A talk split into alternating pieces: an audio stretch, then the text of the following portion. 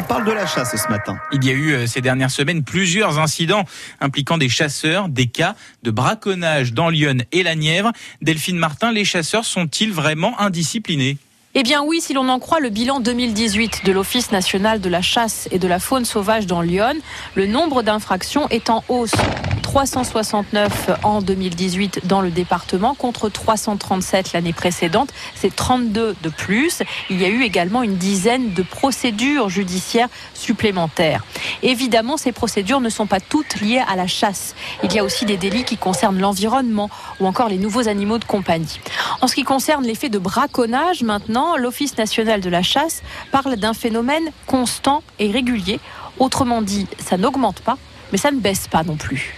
Et récemment, dans la région, il y a d'ailleurs eu euh, plusieurs affaires de braconnage. Oui, d'abord du côté de Tonnerre, deux hommes interpellés il y a dix jours pour braconnage. Ils étaient dans une voiture la nuit. Le conducteur était alcoolisé. Il y avait un fusil de chasse.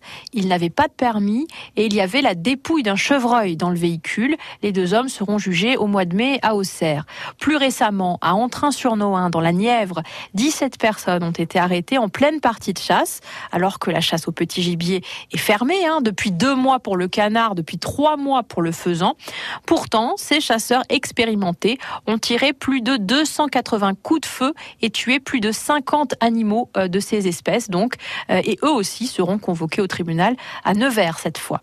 En tout cas, dans les deux cas, euh, les prévenus risquent jusqu'à 4 ans de prison et 60 000 euros d'amende. Ça ne rigole pas, on le voit bien, mais pourquoi ces actes de braconnage sont-ils graves?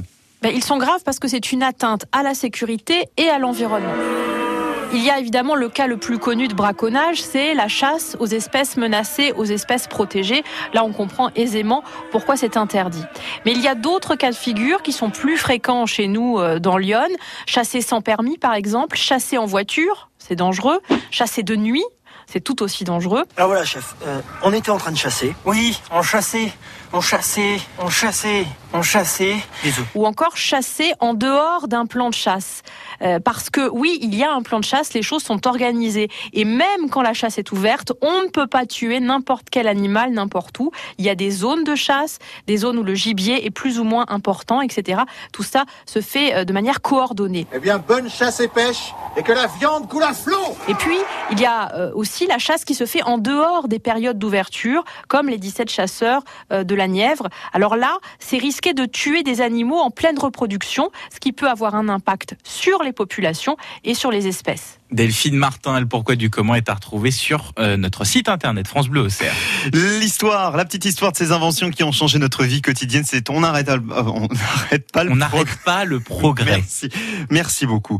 Avec euh, la charmante et talentueuse Capucine Frey. Voilà, vous avez réussi à dire à peu près. À peu près. Hein, 6h22, on revient. France Bleu.